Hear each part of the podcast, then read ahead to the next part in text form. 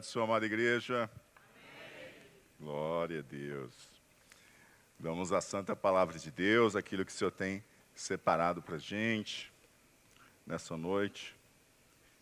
Quero convidar a igreja a abrir no livro sagrado, no Evangelho segundo escreveu Lucas, capítulo de número 2. Glória a Deus. Lucas, capítulo de número 2. Hoje, com a graça do Senhor, estaremos encerrando esse capítulo. Vamos seguir a partir do verso de número 40. Senhor, é bom estar junto em tua casa. Esse é um mandamento bíblico. Tu fala para nós na tua palavra que não devemos deixar de nos congregar como é costume de alguns. Isso mostra o quanto é importante estarmos juntos, reunidos. É, somos uma assembleia, a assembleia é um povo reunido. Somos a eclésia, a igreja, é um povo que é chamado. Ele é chamado para estar junto, ele é chamado para fora. E aqui estamos nós, Senhor, para cultuar o Teu nome, para celebrar a Ti para juntos, Senhor Deus, prestarmos um culto ao Teu nome, e já temos sentido graciosamente da Tua presença derramada entre nós, já temos ouvido o Senhor falar conosco enquanto te adoramos em cânticos, ó Pai, já percebemos, ó Pai, a Tua presença de uma forma especial entre nós, e nós te glorificamos por isso, ó Pai. Agora, Senhor Deus, nós pedimos a Ti que o Senhor fale conosco também, através da Tua santa e poderosa palavra. Ministra ao nosso coração, fala com cada um de nós, pois nós precisamos ouvir a Tua voz. Assim, Senhor Deus, nós nos colocamos diante de Ti, dependentes de Ti, que o Teu Espírito Santo aqueça o nosso coração, ilumine a nossa mente, traga revelação, iluminação, entendimento, ó Pai, da tua santa palavra, em um nome de Jesus Cristo. Amém e amém. Glória a Deus.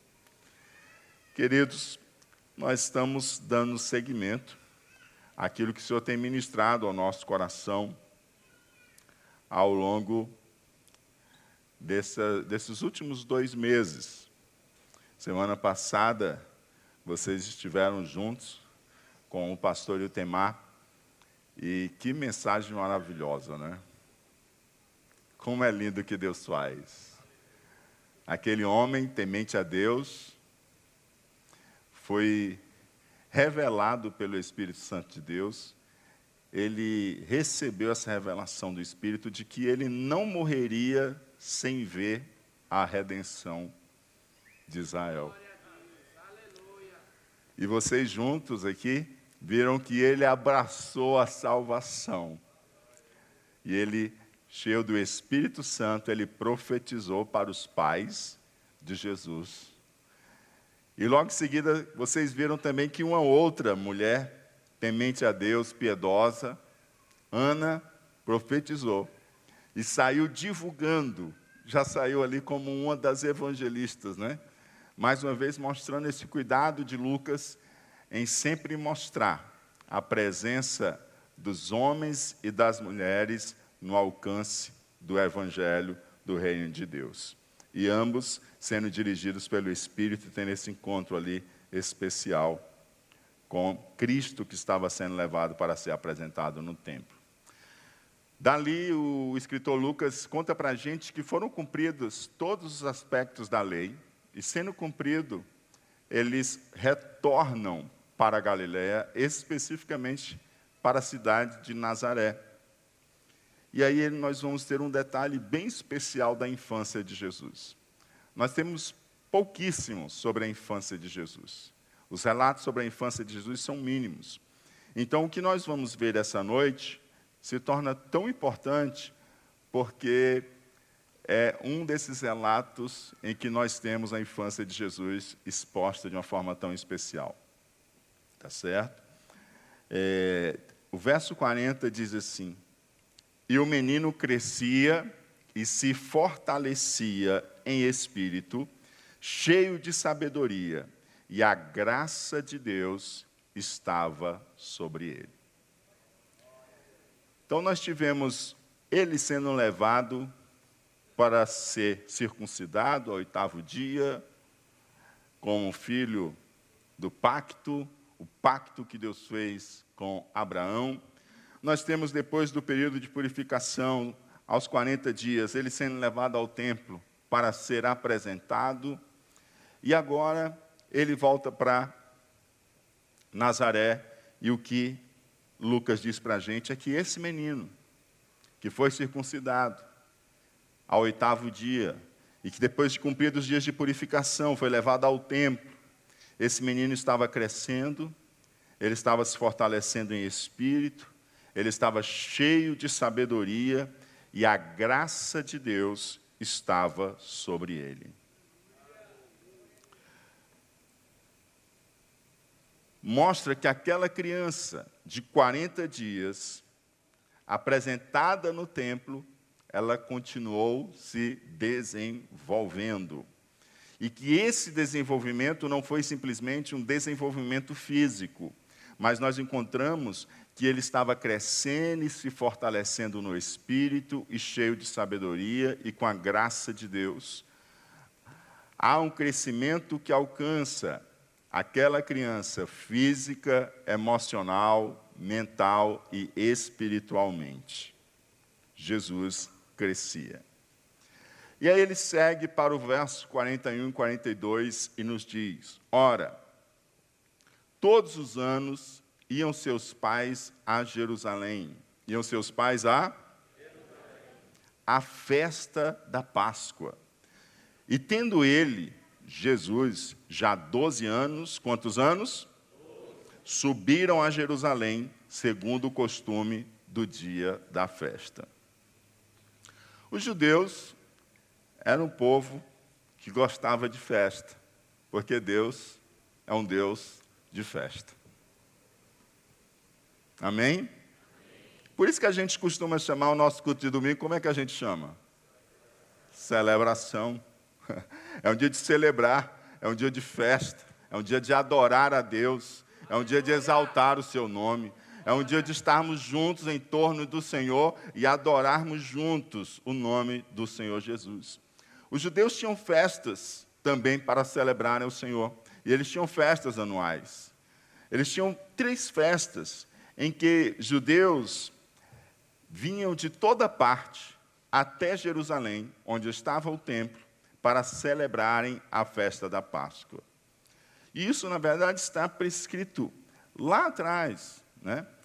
lá atrás, no livro da lei. A festa da Páscoa, a festa de Pentecostes e a festa dos tabernáculos.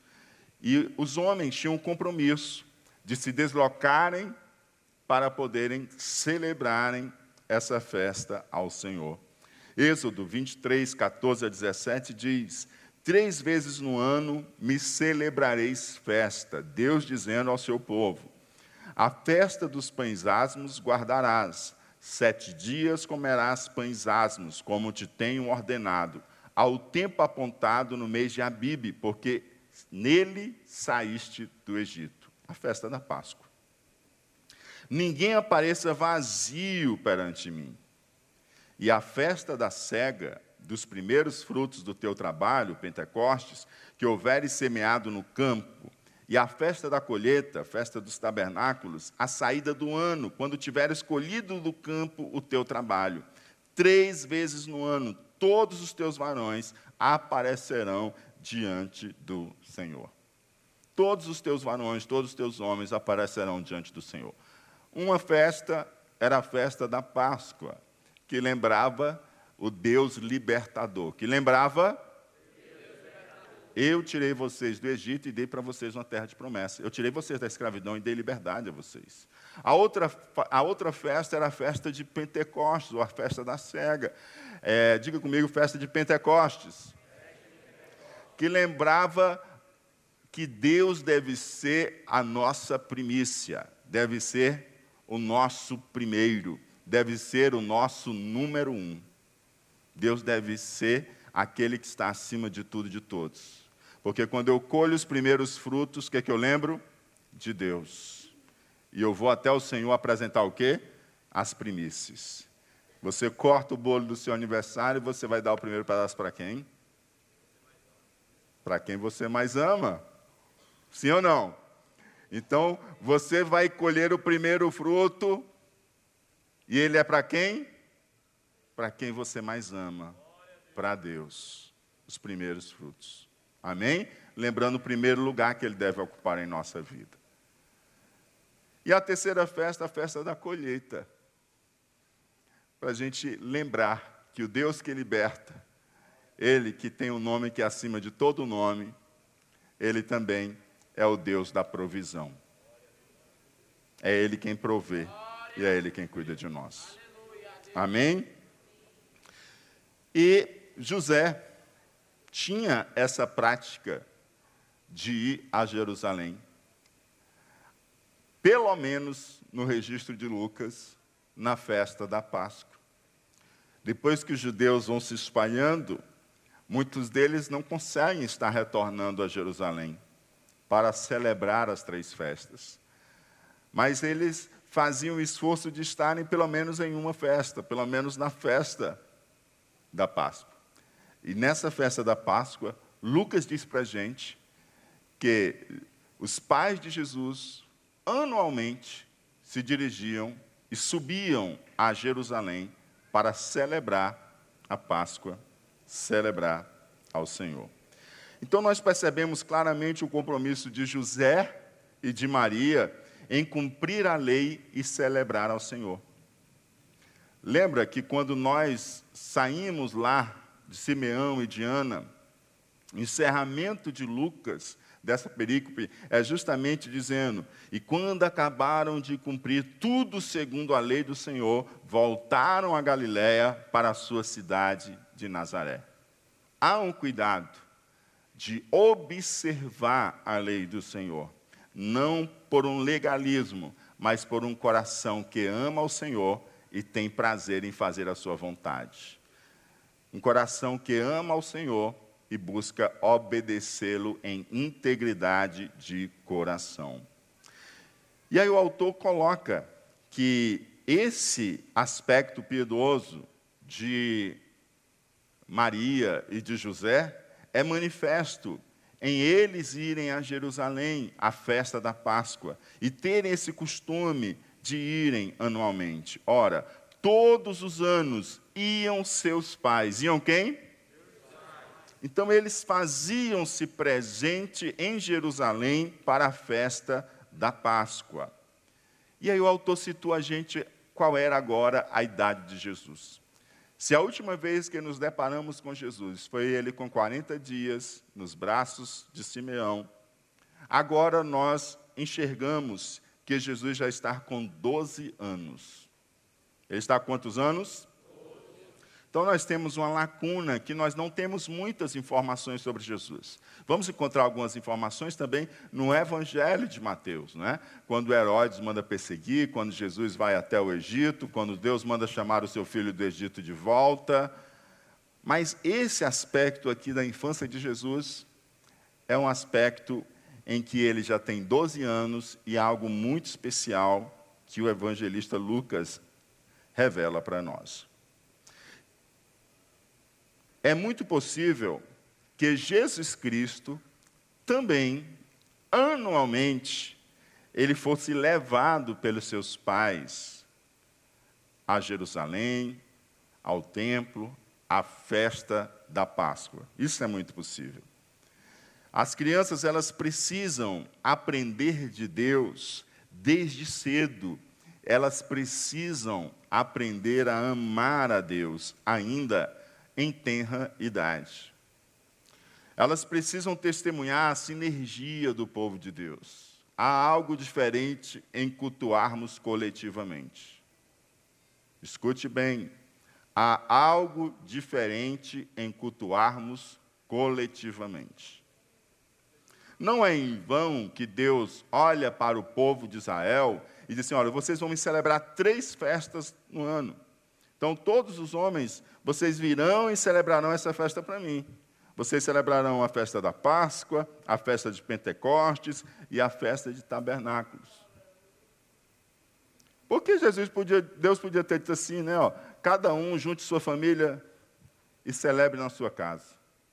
Mas ele diz: Eu quero que vocês façam um santo ajuntamento e celebrem uma festa ao meu nome. Então as estradas, elas estavam cheias de peregrinos caminhando até Jerusalém, até onde estava o templo, até onde estava o monte onde Deus escolheu colocar o seu nome. E as pessoas se juntavam para fazer aquela festa ao Senhor, para celebrar a Deus. Há uma sinergia diferente no grande ajuntamento. Você participou hoje do momento de louvor e adoração? Você poderia hoje ter sido impedido de estar presente conosco, ter saído mais tarde do seu trabalho, não ter conseguido chegar aqui, ou estar doente, febril e impossibilitado de estar aqui e acompanhar o culto pela transmissão. Sim ou não? Mas dificilmente você sentiria lá na transmissão aquilo, a atmosfera que o Espírito Santo moveu aqui entre nós. É claro que o Deus nosso não está limitado ao espaço. E quantas vezes nós também participando distante, também não fomos cheios e não recebemos do Senhor. Mas há algo diferente no ajuntamento do povo de Deus. Há algo diferente no ajuntamento do povo de Deus. O espírito que se move em você e transborda em você começa a pegar em quem está do seu lado. É brasa perto de brasa brasa perto de brasa continua aceso, continua quente, continua iluminando, o fogo continua espalhando. Mas quando a gente começa a separar as brasas, aí começa a esfriar e virar cinza. É por isso que sempre precisamos entender que o culto no lar pela transmissão, ele deve existir mas ele nunca pode ser substitutivo, mas complementar.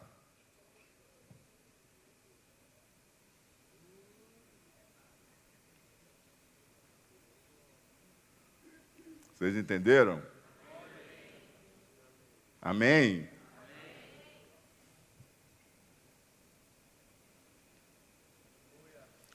A gente sente a graça de Deus de uma forma distinta, né? Eu não pude estar com vocês terça-feira e fui tremendamente edificado com a ministração de terça. Mas eu tenho certeza que eu estivesse aqui, ainda tinha, tinha sido algo ainda mais diferente. Glória a Deus.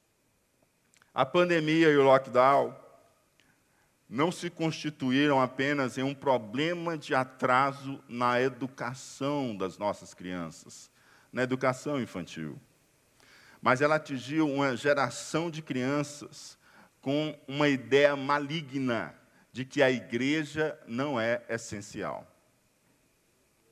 Foi inculcado no coração de crianças que a igreja não é essencial. E a gente vê José e Maria com o cuidado de tomar um caminho distante e seguir. Uma família pobre, uma família com poucos recursos, como vocês viram aqui na semana passada e quando viram também quando no nascimento de Jesus. Mas ela sai de Nazaré e ela peregrina subindo até Jerusalém para estar diante do Monte Santo do Senhor para prestar um culto ao Deus verdadeiro. E ela traz consigo um menino de 12 anos. Ela não pensa o seguinte: não vamos submeter ele a caminhar tantos quilômetros. Vai ser tão cansativo para ele. Que crueldade com a criança, quanta maldade. Não, vamos, vamos deixar ele aqui, vamos ver quem pode ficar com ele aqui e vamos só nós dois mesmo. Não. Deixa o bichinho dormir mais um pouquinho, é só domingo hoje, né? passa a semana acordando cedo para ir para a escola, e acordar de novo cedo para ir para a escola dominical, deixa ele dormir mais um pouquinho.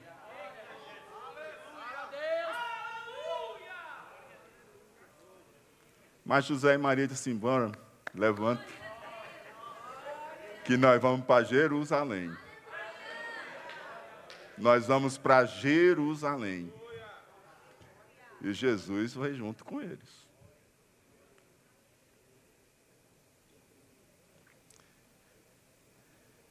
Precisamos desconstruir essa mentira plantada no coração das nossas crianças, de que igreja não é essencial.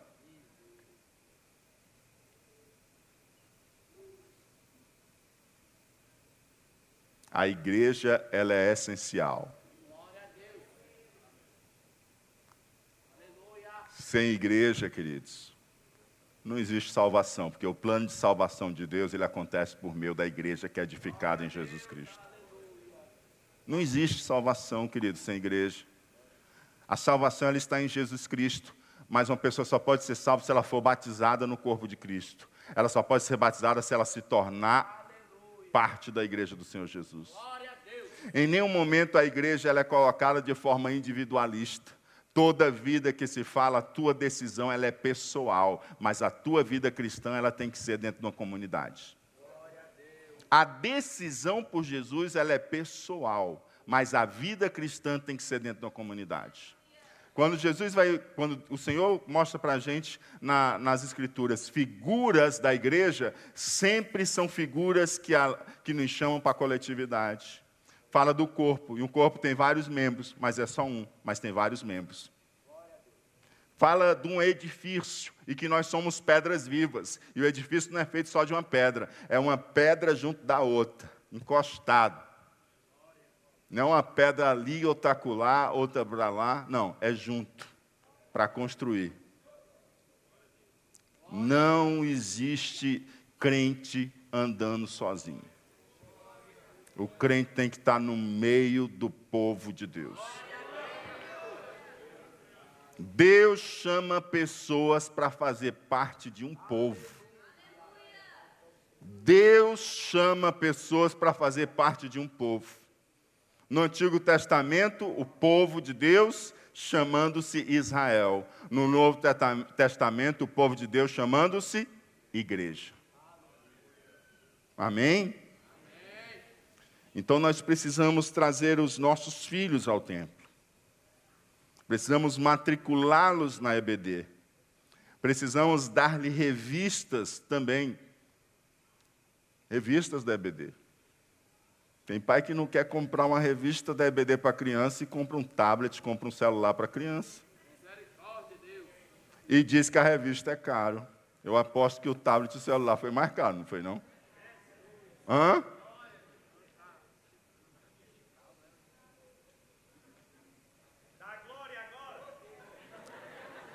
Começo do ano você paga um absurdo pelo material escolar dos seus filhos.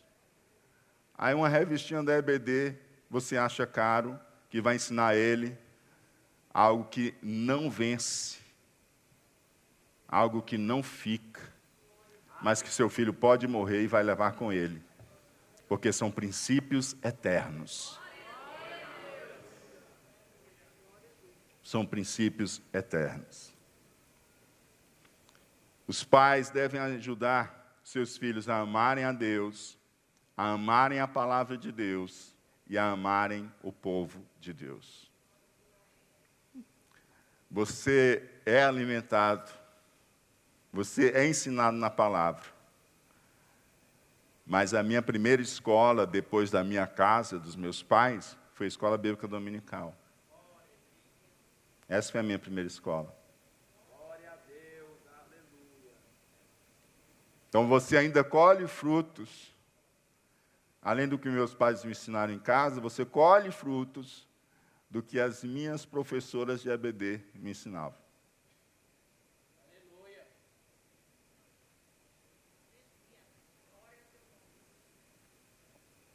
Porque meus pais não diziam, deixa o bichinho dormir hoje. Já passa a semana todinha na escola. Não. Eles me levaram para a escola. E aquela escola me ensinou a amar a Deus, amar a palavra de Deus e amar o povo de Deus. José e Maria parecem deixar um exemplo aos pais de compromisso com os filhos. Ao invés do caminho mais fácil, eles escolheram o caminho mais difícil, mas o caminho certo. Pais, lembrem-se disso. Não escolham o caminho mais fácil, escolham o caminho certo. Eles não deixaram a criança com alguém, mas eles trouxeram junto consigo para celebrar a Páscoa, para celebrar o Senhor que trouxe libertação. Versos 43 e 45. E regressando eles, terminados aqueles dias, ficou o menino Jesus em Jerusalém, e não o souberam seus pais. Pensando, porém, eles que viria de companhia pelo caminho, andaram o caminho de um dia e procuravam-no entre os parentes e conhecidos. E como não encontrassem, voltaram a Jerusalém em busca dele. Após os dias de celebração, de festejar, de celebrar ao Senhor, de adorar ao Senhor, de tomar parte da Páscoa, de rever familiares, amigos, José e Maria terminados os dias de Páscoa, eles tomam o caminho de volta para casa. E aí você imagina que José e Maria não veio sozinho de Nazaré. Houve uma caravana, porque vieram vários judeus dali. E em Nazaré, certamente o que, que se encontrava ali? Parentes de José, de Maria, vizinhos, amigos, conhecidos. Né? E eles tomam aquela viagem para Jerusalém, e na hora de voltar, eles também voltam em caravana, num grupo grande. E nesse grupo, tinha outros pais, tinha outras crianças, e eles estão voltando, estão peregrinando de volta para casa. Eles estão descendo de Jerusalém, agora em direção a Nazaré. E aí, nesse descer, nesse grupo grande, parece que houve aí um desencontro com Jesus. Talvez José pensava que Jesus estava com Maria, Maria talvez pensasse que Jesus estava com José, José talvez ia batendo papo com um grupo de homens, Maria ia batendo papo com um grupo de mulheres. Talvez eles pensassem que, na verdade, Jesus estava voltando com os outros meninos da mesma idade. Eu sei que passou o dia de caminhada, um dia de caminhada. Um procurou o outro, cadê Jesus, cadê Jesus, e procurar no meio dos amigos, dos parentes, dos meninos, e nada de encontrar Jesus. Jesus não estava com eles. E aí eles, olhando aquilo, não encontrando Jesus, eles precisam retornar para Jerusalém, para procurar Jesus em Jerusalém. Depois de um dia de viagem, quando procuraram Jesus, não encontraram. Eles estão a, a, a distância de quanto tempo para Jerusalém? Um dia. Só que agora é um dia subindo. Foi um dia descendo. Agora é um dia subindo. Já imaginou? Então, eles têm que voltar agora para Jerusalém. Deram-se conta de que o menino não estava na caravana de peregrinos. E voltaram para Jerusalém para procurar por Jesus.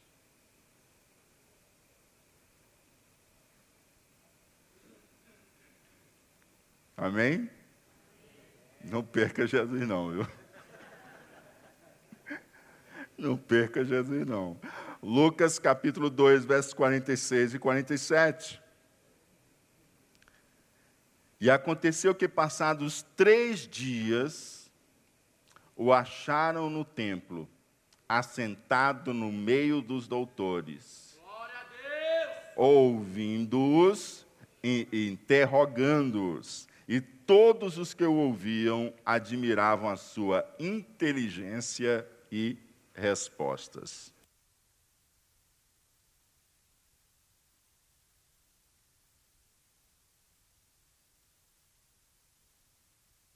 Passaram três dias.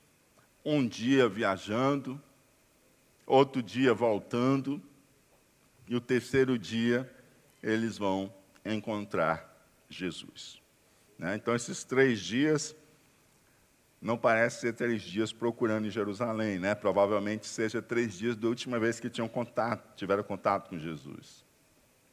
Então, teve um dia retornando para casa, um dia voltando outra vez para Jerusalém, e o terceiro dia, o dia que encontraram Jesus. E onde é que eles encontraram Jesus? Hã? No parque?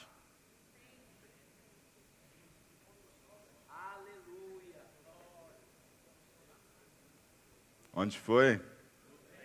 No McDonald's? Na Lan House? Ainda tem Lan House? Tem? Onde que encontraram Jesus, gente? Onde foi que encontraram Jesus? No templo. No templo. Encontraram Jesus no templo.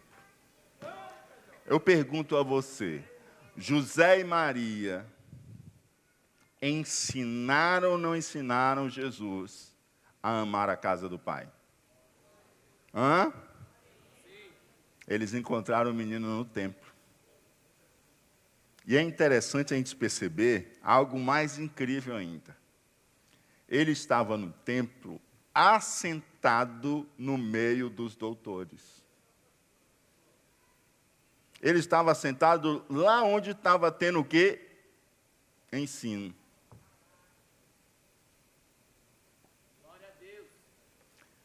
Isso mostra fome de aprender. Fome de quê? Fome de aprender.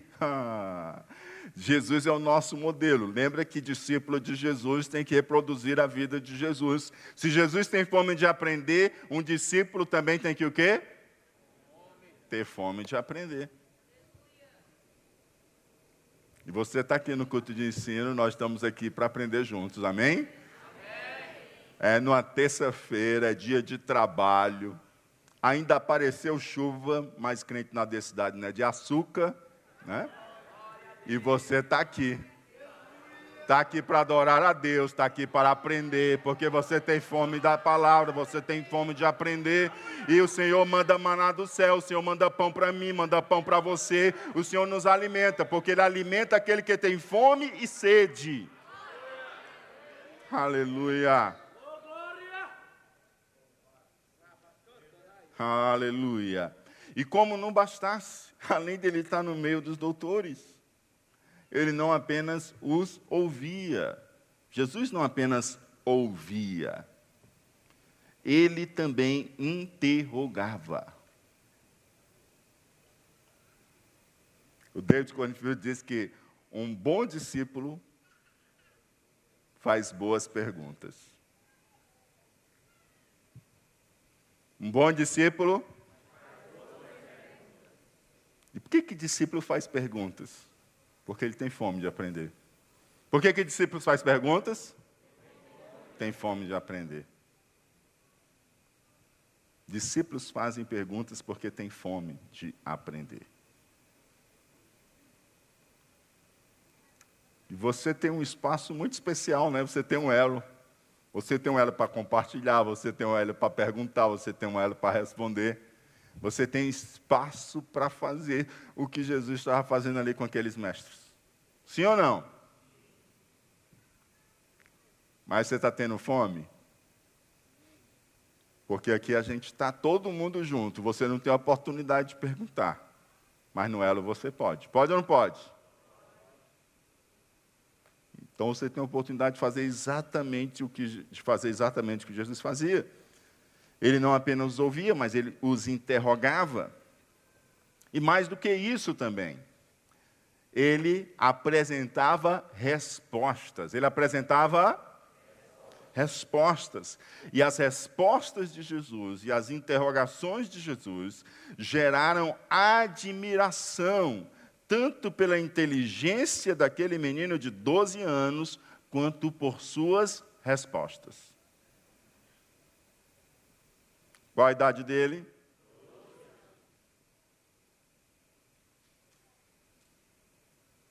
Qual? Doze anos. Bem próximo já do Bar Mitzvah. Jesus, como filho do pacto, já estabelecido lá pela circuncisão. E quando se estabelecia um filho da lei? No Bar Mitzvah. Quando a criança, perante os olhos dos judeus, ela se torna madura espiritualmente. Madura espiritualmente, que sentido? Ela se torna responsável pelos seus atos diante de Deus. Não é mais pai e mãe que responde pelos seus atos diante de Deus. Ele se torna ali filho da lei, filho do mandamento. E aí aquele menino tinha apenas 12 anos. E aquilo causou extrema admiração. Os autores estavam de queixo caído, admirados. Quanta sabedoria em um menino de 12 anos. Por que, que esse menino tem tanta sabedoria? Primeiro, ele tem uma intimidade com o Pai. Segundo, ele tem uma família que cria uma atmosfera de piedade, reverência e culto ao Senhor. Está ouvindo, papai?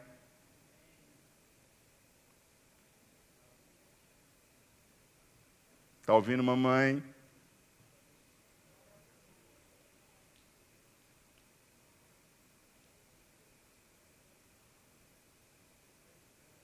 Naquele dia,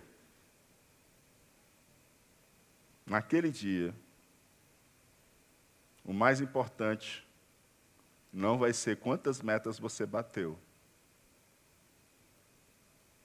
Naquele dia, o mais importante não vai ser se você conquistou o sonho da casa própria. Se você comprou o carro do seu sonho, do seu desejo.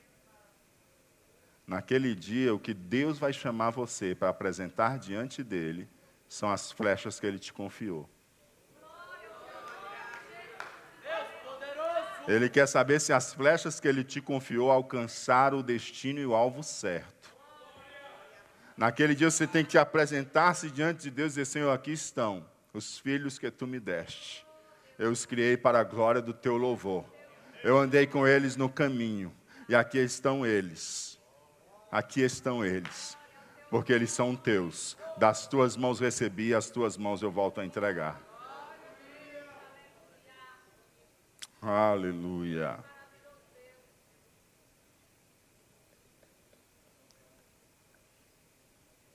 O verso 48 e 49 dizem assim: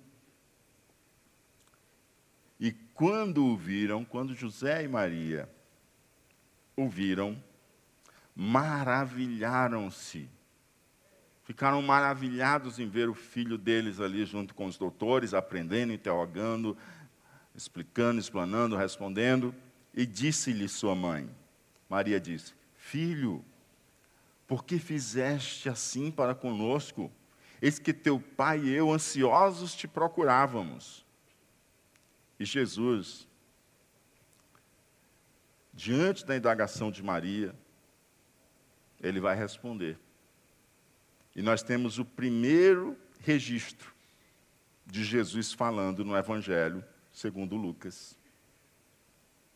É a primeira vez que Jesus fala no Evangelho segundo Lucas. Com 12 anos, a gente vê a primeira fala de Jesus sendo registrada. E o que ele responde é: Por que é que me procuráveis? Por que, que vocês estavam me procurando? Não sabeis que me convém tratar dos negócios de meu Pai? Glória. Aleluia, Deus. Só Jesus. Ele estava vendendo banco. Estava vendendo banco, cadeira, mesa. Os negócios do pai dele não era carpintaria? Hã? Ele estava falando com os doutores: oh, vocês querem aproveitar, a gente trocar essas cadeiras aqui, esses bancos, arrumar uma coisa melhor aqui, botar aqui um, um púlpito para vocês colocarem o rolo de leitura. Eu faço isso aí para vocês. Era isso que ele estava tratando? Era o que, gente? Hein, irmãos? Hã? Gente, vocês sabem que eu tenho que tratar do negócio de meu pai. Aleluia, Deus. Oh, aleluia. Sabe o que, que esse versículo diz para nós, amados? Não sabeis que me convém tratar dos negócios de meu pai? Diz para nós que Jesus Cristo, com 12 anos, com quantos anos? Ele já sabe qual é a sua identidade ele já sabe quem ele é.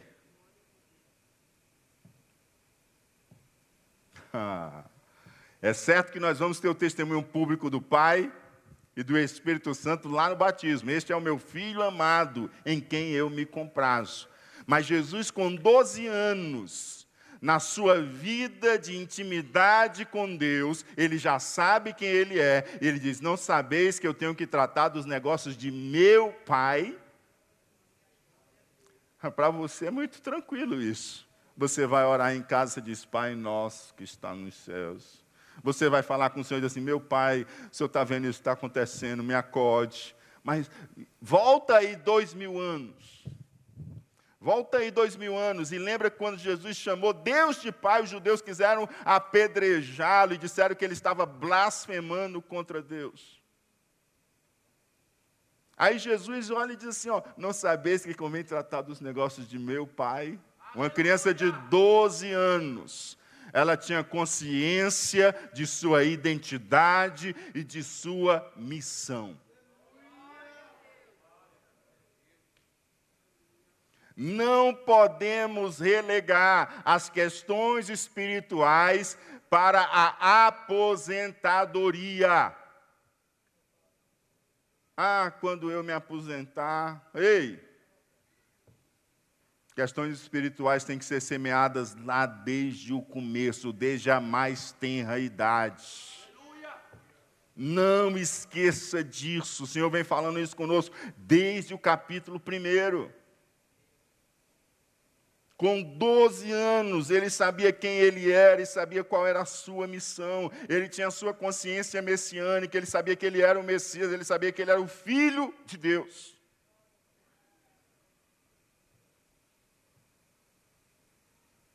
Uma criança de 12 anos que sabe que Deus é o seu Pai, que Ele é o Filho de Deus e que Ele tem uma missão a cumprir. Não sabeis que eu tenho que tratar os negócios de meu Pai?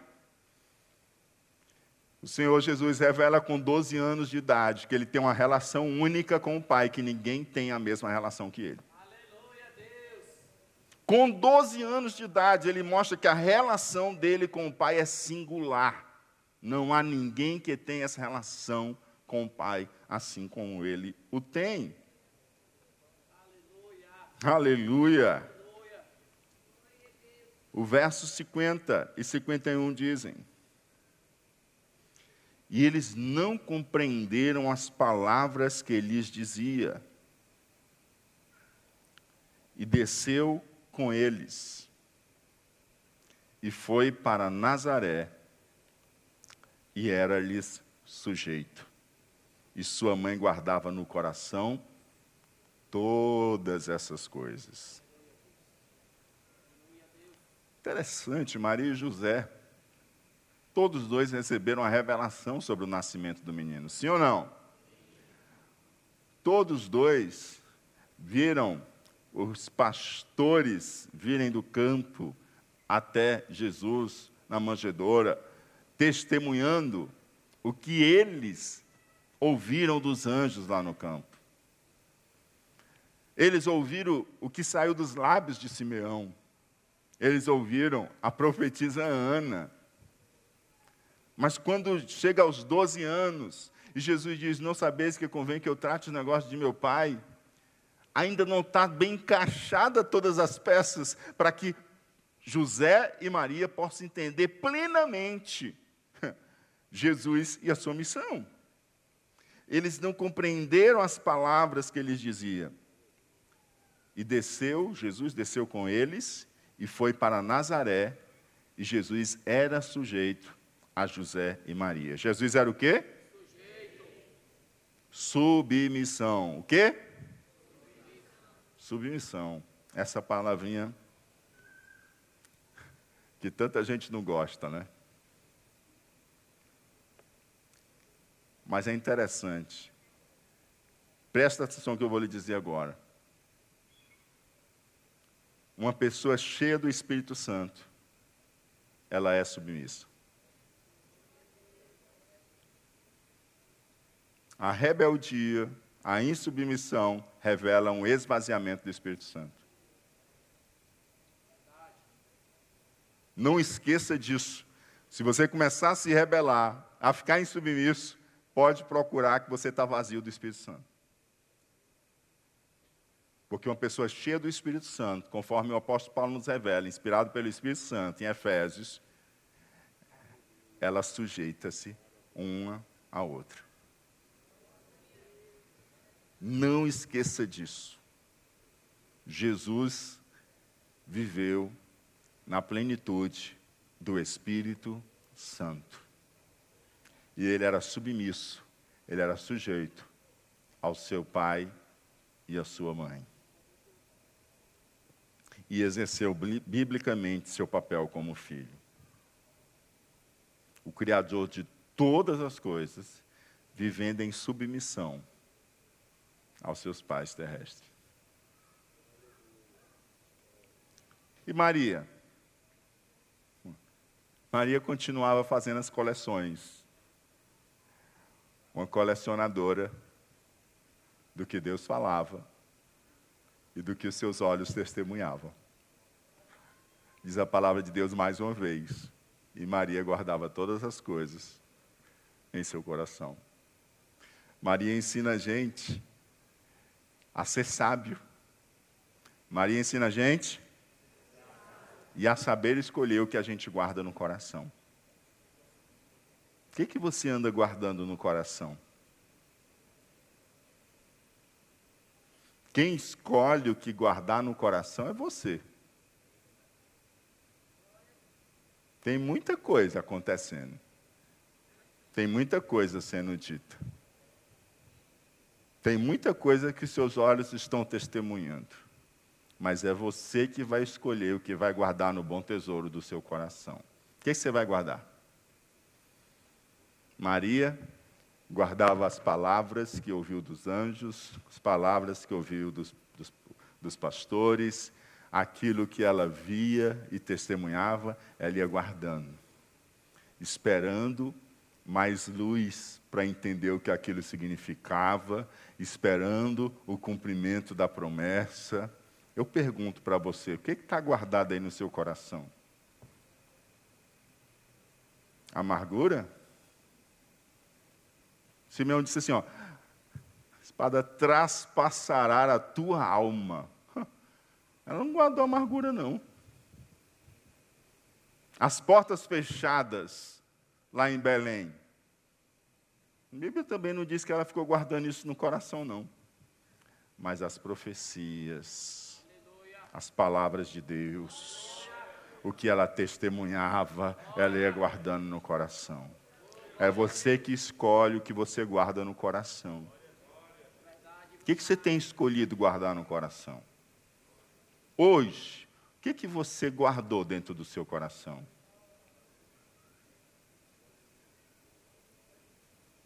Se foi veneno, eu digo para você agora. Aproveita essa hora e faz uma escolha sábia que nem Maria. Saca, tira de dentro, joga fora. E se Deus está falando com você essa noite, pega essa palavra e guarda ela no coração. Faz que nem Maria. Sabiamente escolha o que se guarda no coração. E versículo 52. E crescia Jesus em sabedoria e em estatura e em graça para com Deus e os homens. O crescimento de Jesus acontece na, nos aspectos, nas dimensões mental, física, espiritual e social. Crescia em sabedoria. Era alguém que não tinha fome de aprender simplesmente, mas ele tinha fome de aprender para viver, porque sabedoria é a aplicação daquilo que se aprende. Amém? E a aplicação daquilo que se aprende que agrada a Deus. Escolher o bem. Crescia em estatura. Diga comigo, crescia em estatura. Jesus desenvolveu-se fisicamente. A Bíblia diz também que ele crescia em graça para com Deus. Diga comigo, crescia em graça para com Deus. Jesus crescia também espiritualmente. Ele crescia fisicamente, ele crescia mentalmente, ele crescia espiritualmente e ele também crescia em graça para com os homens. Crescia, diga-me, crescia, crescia em graça para com os homens. Esse é o crescimento social. Porque o crente ele tem que vencer a barreira de ser um antissocial. Porque Jesus não criou você para ser antissocial. Antissociabilidade é um resultado da queda. A antissociabilidade é um resultado de quê? Da queda, é um resultado do pecado. E você já foi resgatado por Jesus. E o Senhor chamou você para ser sociável. Sabe por quê? Porque Ele te chamou para te enviar de volta. Ele te chamou para perto dele e te envia de volta. Aí quando ele envia você de volta, você tem que se relacionar com as pessoas. Você tem que sair na graça das pessoas, para que as pessoas possam ouvir Jesus através de você, para que as pessoas possam sentir o, o, toque do amor de Deus através da sua vida. Elas têm que perceber isso através de você. E aí a gente vê que Jesus ele nos chama para esse desenvolvimento completo, um desenvolvimento, um crescimento na sabedoria, um crescimento físico, um crescimento emocional, um crescimento espiritual e social. E é interessante a gente perceber o fato de que Lucas inicia e fim dessa perícope acenando para o desenvolvimento de Jesus. Você lembra qual foi o primeiro versículo que a gente leu? Verso 40. E o menino crescia e se fortalecia em espírito, cheio de sabedoria, e a graça de Deus estava sobre ele. Daqui ele vai para 12 anos. Quando ele termina o aspecto dos 12 anos, né? Sai dos 40 dias, vai para os 12 anos. Como é que ele diz? E crescia Jesus, verso 52, em sabedoria e em estatura e em graça para com Deus e os homens. Aí eu pergunto para você, entre esses dois crescimentos, no centro está o quê? No centro está o interesse de Jesus pela palavra. Jesus estava sentado no meio dos doutores, com fome de aprender. Ele foi achado no meio dos mestres. A palavra como instrumento divino para o verdadeiro desenvolvimento, para o verdadeiro crescimento. Sem amar a palavra, não existe verdadeiro crescimento. Se fica nanicos espirituais, mas amando a palavra e praticando a palavra, você vai desenvolver, você vai crescer você vai mais adiante. Você não vai ficar onde você está. Você vai crescer em estatura diante de Deus e diante dos homens. Você vai crescer em sabedoria para a glória de Deus Pai. Como diz Provérbios capítulo 3, verso 1 a 4. Filho meu, não te esqueças da minha lei, e o teu coração guarde os meus mandamentos, porque eles aumentarão os teus dias e te acrescentarão anos de vida e paz não te desampare a benignidade e a fidelidade. Atas ao teu pescoço, escreve-as na tábua do teu coração, e acharás graça, e acharás, repita comigo, e acharás graça, e bom entendimento aos olhos de Deus e dos homens. Como se faz isso? A palavra. O desenvolvimento e o crescimento de Jesus, ele tem como centro a fome pela palavra. Você quer crescer emocionalmente, você quer crescer psicologicamente, você quer crescer socialmente, você quer crescer intelectualmente, você quer crescer espiritualmente, você precisa da palavra. Você precisa da a palavra te fará mais sábios do que os teus mestres. A palavra te fará mais sábio do que os teus mestres. Porque a palavra não é especulação humana. A palavra é a revelação que vem dos altos céus. Ela é palavra de Deus. Ela é palavra do ancião de dias. Ela é palavra do príncipe da paz, do conselheiro, ela é palavra daquele que é o Deus de sabedoria, aleluia. Ela é palavra do Espírito de sabedoria. Encha-se da palavra, encha-se da palavra. Meu avô sem estudo, sem nada, pregador do Evangelho no meio do sertão, pregando. Uma pessoa lá, estudada, diplomada, chegou e disse: qual é a formatura desse senhor aí? Não, ele não tem estudo, não. Mas ele é formado na escola do Espírito Santo. E o livro didático é a palavra de Deus. A palavra de Deus